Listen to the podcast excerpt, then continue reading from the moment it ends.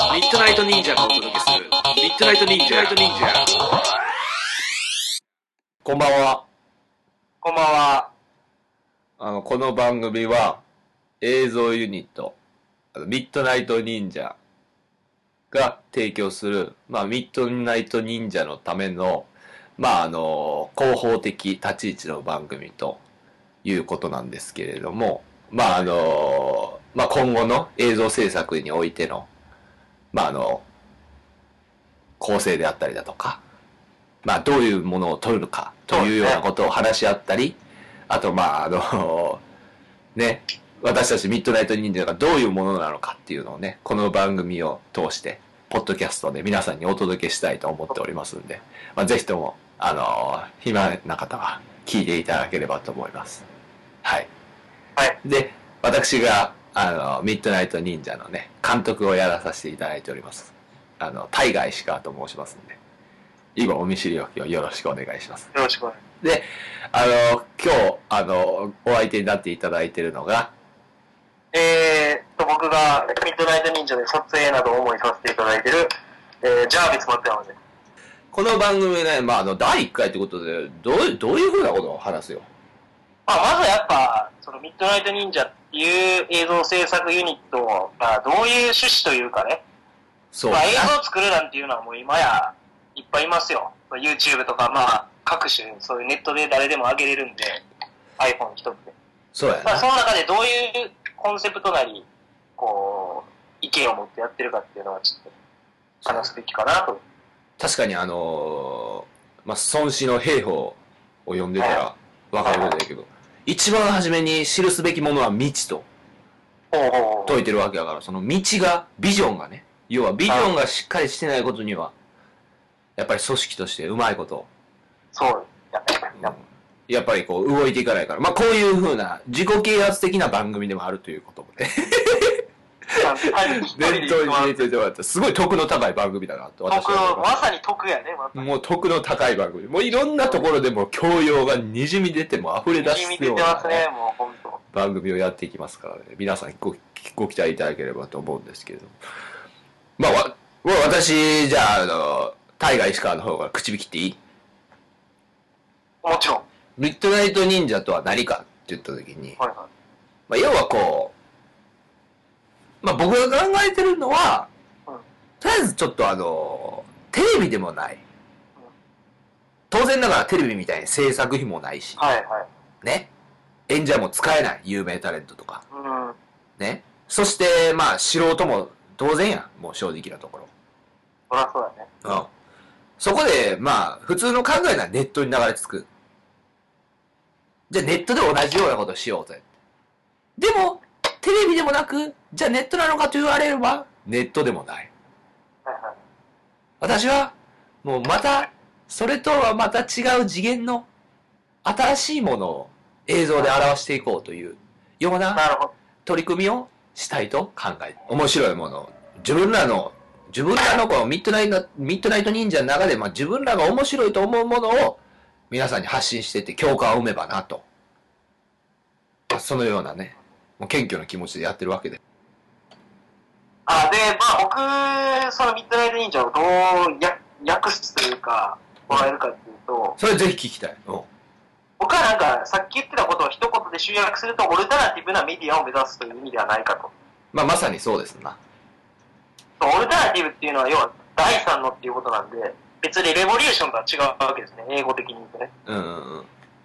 あの、今あるものを否定するわけでもないし、アバンギャルドでもないし、うん。まあ、要はテレビ的、それを古いメディアとして捉えながら、古いメディアと、まあ、ネットという新しいというか、まあ、またそうではないものの融合物、要は第三の、こう、中央的なものを目指すんじゃないかなと僕は思います。はあ、はあはあはあ、まさにテ、レビがやらないこととか、逆にネットがやらない、見落としているものとかをフォーカスしてやるのが一番面白いんじゃないかな。そうだな。そうだな。もうまさにその通りだな。両方から影響を受けてる世代やからね、僕ら。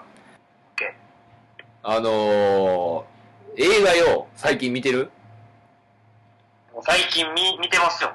見るようになりました。あマジで久しぶりここ1ヶ月でだいぶ見るようになったな。えー、何見てんのいや、まあいろいろ。最近じゃあ、いやまあ、石川に勧められたもんもそうやああ、なるほど、なるほど。えさ最近何見たあ、もうね、これ、昨日、昨日、おとついか。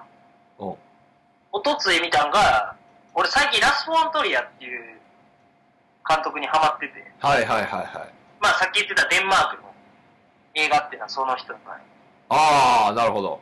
まあ、デンマーク出身の監督の作品をすっごいハマって見てますね。あ、デンマーク人。デンマーク人。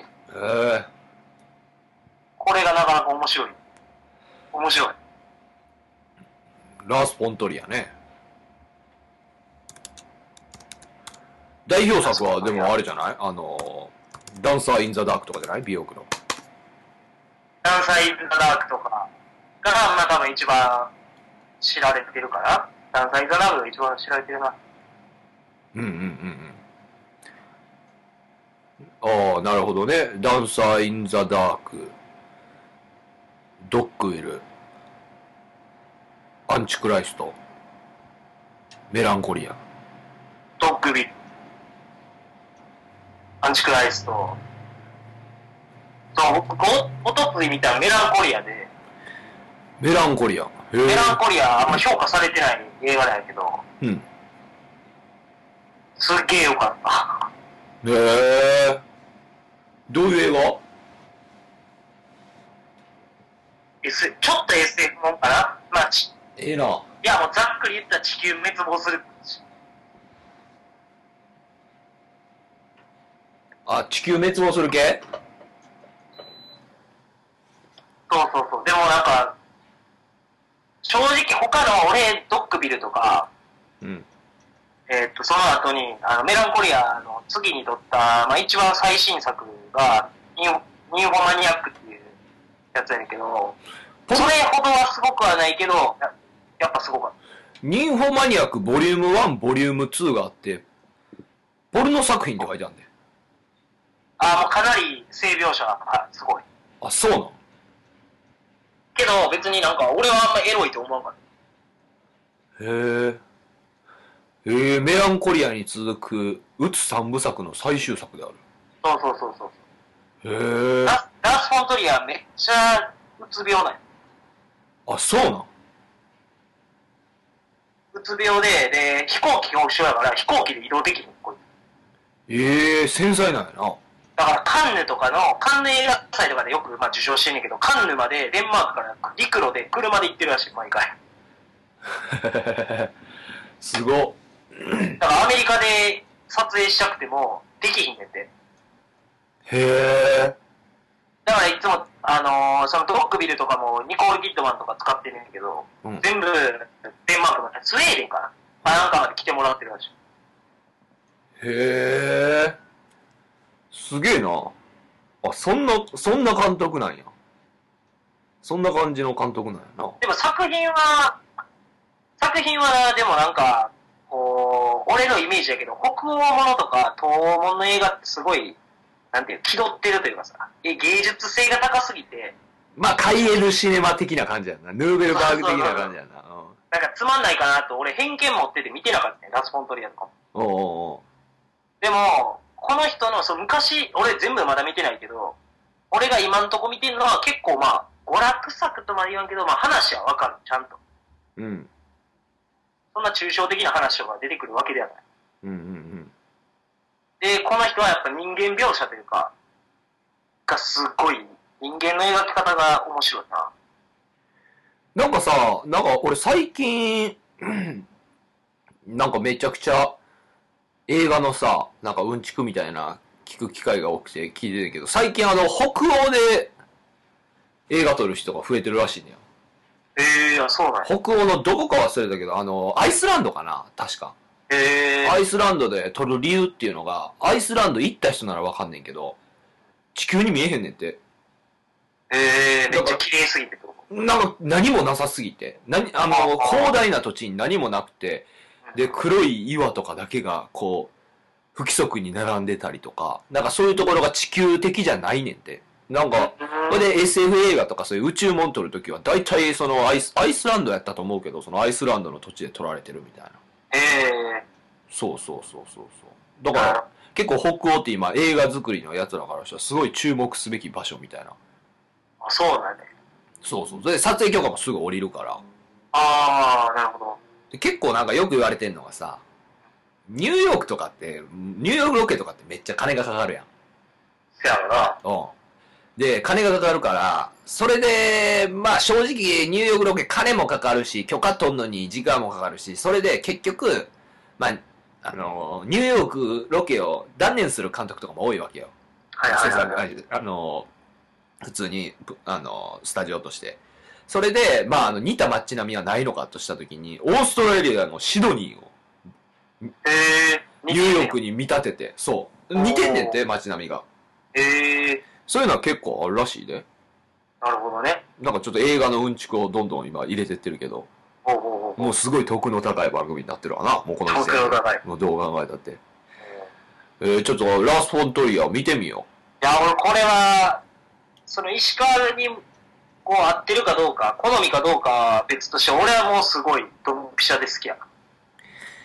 う。なるほどな。まあ、山さんの見立てに間違いはないからな。でもこれ見た感じかなり暗そうな映画やな。あの、いや、正直暗いねんや。うんうん。暗いっていうのは、やっぱ人間のグロさを描いて、例えばドッグビル俺最近見てめっちゃいいなと思ってんけど、うんやっぱ人間のグロさを描いてるんや前半は。うん。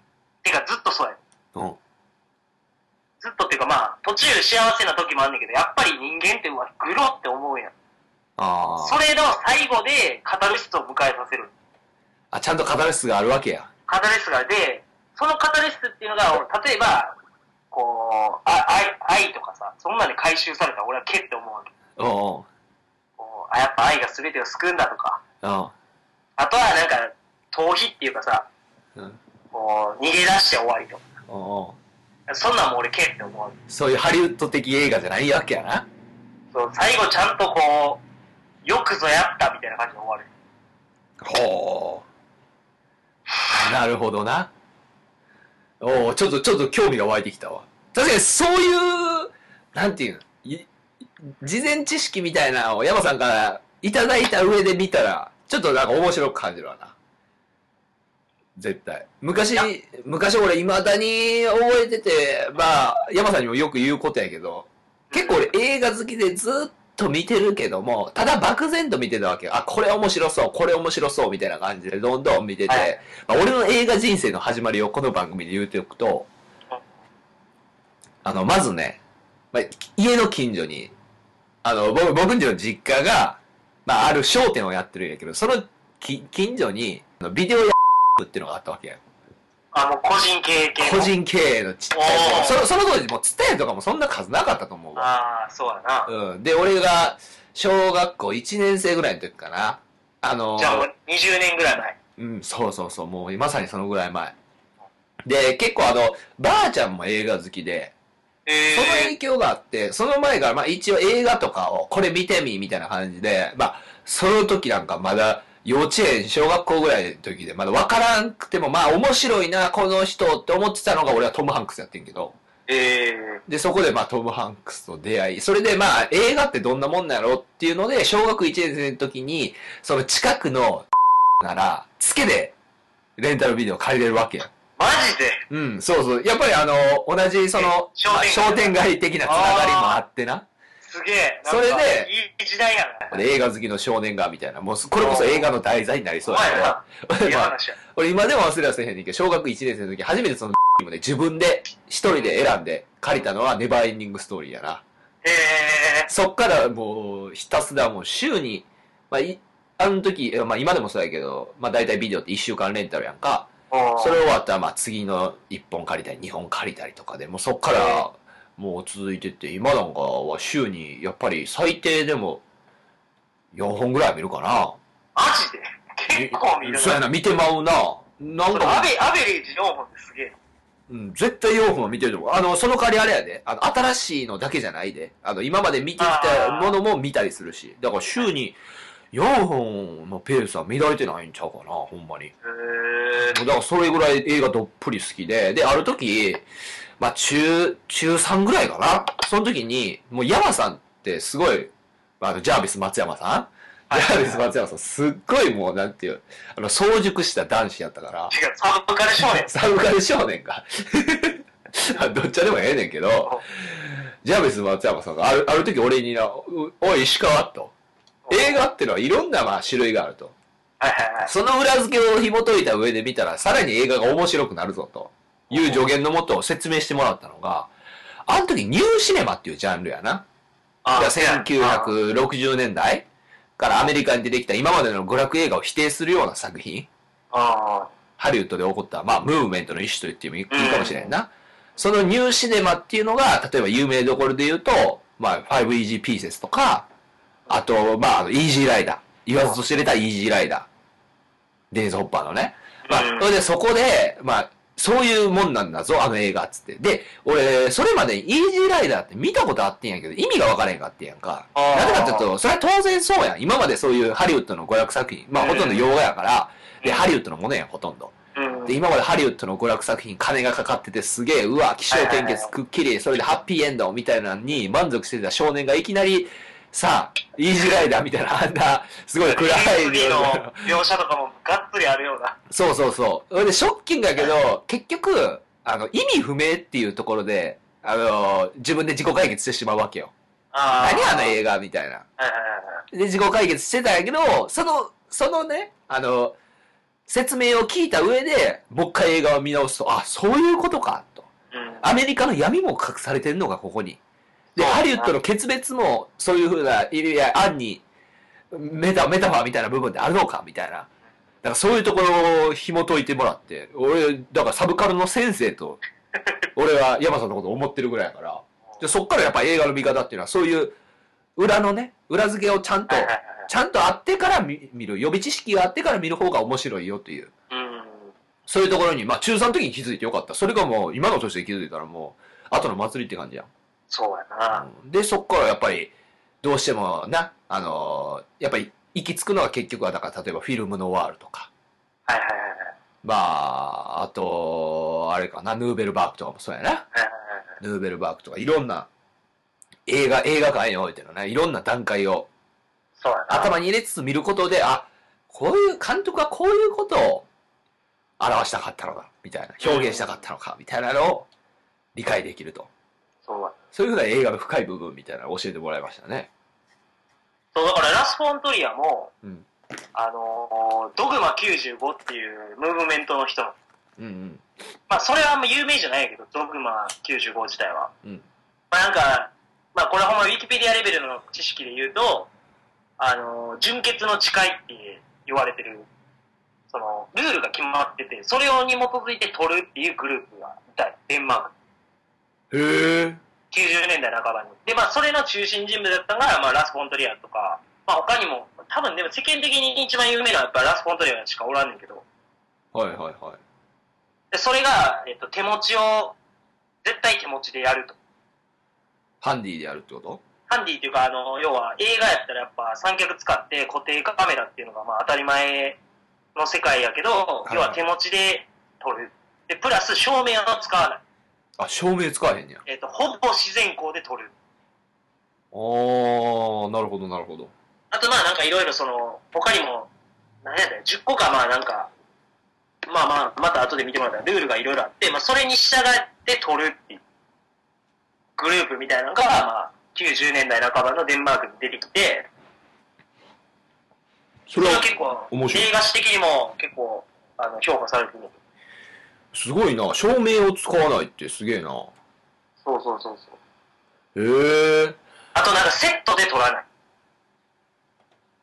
あー、もう自然のロケ地を巡自る。然のロケ地もしくは場所とか、まあ家とかもわざわざその映画のために作ったっていう場所を使わない。要はかなり低予算でやれることを多分前提にしてるんかどうかわからんけど、うんうん。そういうインディーなムーブメントやったね。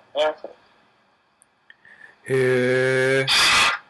それめっちゃ面白いな。でもラース・フォントリア自体はあんまりそのドグマ95に沿って撮ってるのは少ない。へえ。けどやっぱ、あの、そのドッグビルとか、要は、評価されてから撮ってる作品も、手持ちがめっちゃ多い。へえ。あ、手持ちか。なるほど三脚に固定して撮ってない。まあもちろん、その、作品全部に今でもやってるわけじゃなくて、まあそういうグループがいた。なへえ、面白い。あ、そういうのええな。そういうのかっこええな。かっこいいよな。それ山さん、じゃあ本来やったら、俺らの撮影する時の、なんか、ルールが。ルール10個みたいな、そうそう10個ぐらい考えて、や、やったら、もしかしたら、その縛りから、な、面白いものが生まれてくるかもしれんな。そうそうそうそうそう。へえ。なるほどな。ちょ、ちょっと映画のうんちく集まった。本当に、いい、いいプログラムやな、これは。ちょ俺最近ちょっとな、めっちゃこう、生物界にもちょっと目を向けてて。なんかちょっとこれも、新しい映像作品のテーマになるかなとか思いながら、もう、ちょっといろんな情報、うんちくみ生たい物界な。集めてんねんけど、そうそうそう。例えばさ、めっちゃ面白いのがあってさ、まあ、これは、正直な話、まあ、嘘やろ、都市伝説やろと言われてるようなことかもしれんけど、あの、レミングってし知ってるレミング。レミングって聞いたことあるの何やったっけまあ、ネズミの一種やねんけど、ほうほうほう。まあ、でもあの、新宿とか渋谷におるような、なんていうの、ちょっともう、ドブネズミみたいな感じではなあい、ーちょっと可愛らしい、はいはまあ、レミングっていうネズミやねんけど、い。うんレミングって、まあ、ある一定の時期に繁殖期かなんかわからんけど、個体数が、まあ、かなり増える時期があるらしいよ。ほうほうほうほまあ、普通の平均的な数字よりも、まあ、2倍、3倍になって、もうレミングが大量発生みたいな時期があるしあるらしくて、う。へえでも、ある日、突如として、もう、レミングの大集団で崖まで、崖までな、暴あ走し。て、次々と海へ飛び込むという。はいはいはい飛び込んで溺れてるっていう自殺するネズミみたいな。そう、集団自殺するっていう現象があるわけよ。はいはいはで、これは、まあ、学者から言わしたりしたら、い。うんうん。正直なところ、そんなもんは、ただ単にレミングは水泳能力も高いから、違うね、あの、餌を求めて違う土地に行くために集団移動してるだけだっていうはいはいふうに言ってるけど、俺はこの集団自殺っていう方がなんか、まあ、いかに、いかにもなんかカルトっぽくて さ、なんか都市伝説っぽいから、俺はこっちをし信じたいけど、はい。あとな、あと、例えばあの、カツオドリ。カツオドリ。カツオドリっていう鳥がおんねんけど、ほうほこのカツオドリもまあ悲しき宿命を背負っててうん、カツオドリって空中からまあ海中にダイブして、イワシやなんかの、まあ小魚を捕食する鳥やねん。うほう。ほ映像とかで見たことあると思うねんけど、そのダイブってすっげえ激しいんやんか。海にブワッシャーって空中からバッシャーって飛び込んでって、う。あの、イワシを捕獲すんねんけど、それゆえにな、眼球を損傷して、失明して、それが死因に直結するらしいねん。へえ。だから、生きるための、まあ、悲しい宿命。めっちゃアホな進化遂げてるやん。だから、それで、今日もカツオドリたちは生きるために死のダイブをしているっていう、なんなるか、ほくくり方。もう石川が好きそうなエピソーなんかな、悲しき宿命、生物界の悲しき宿命。でもこれによって、その食物連鎖の、まあ、あの、な、サイクルをうまいこと動かしてるというような。ド。おー。なんかこういうエピソードってめっちゃ俺好きやねんけど。あ、あじゃあ俺、いいの、ちょうど教師映だわ。なんかあるあのー、クジラの52って呼ばれてるクジラの話知ってる。 ?50 人52っていう、名前、名前というかまあ番号で呼ばれてるクジラはいのはい話はい。やねんけど、はい。あのー、まあ有名やと思うけど、クジラってあのー、音波を出して、それでコミュニケーション取ってんねんあ、らしいね。あの、う歌、歌というか、まあ、なんか、声を海中で発して、その、コミュニケーションを取って、まあ、群れとかで狩りをしたり、移動したりしてるけど、 その52っていうクジラは、なんで52かって言ったら、52ヘルツの音を出してんねや。おう52ヘルツ。おうおうおうで、他のクジラっていうのは、えっと、5ヘルツから25ヘルツだったかな。ちょっとその数値はちょっと怪しいけど、まあ、25ヘルツぐらいまでしか、その音音音域を出す出さへん、普通は。うんうん。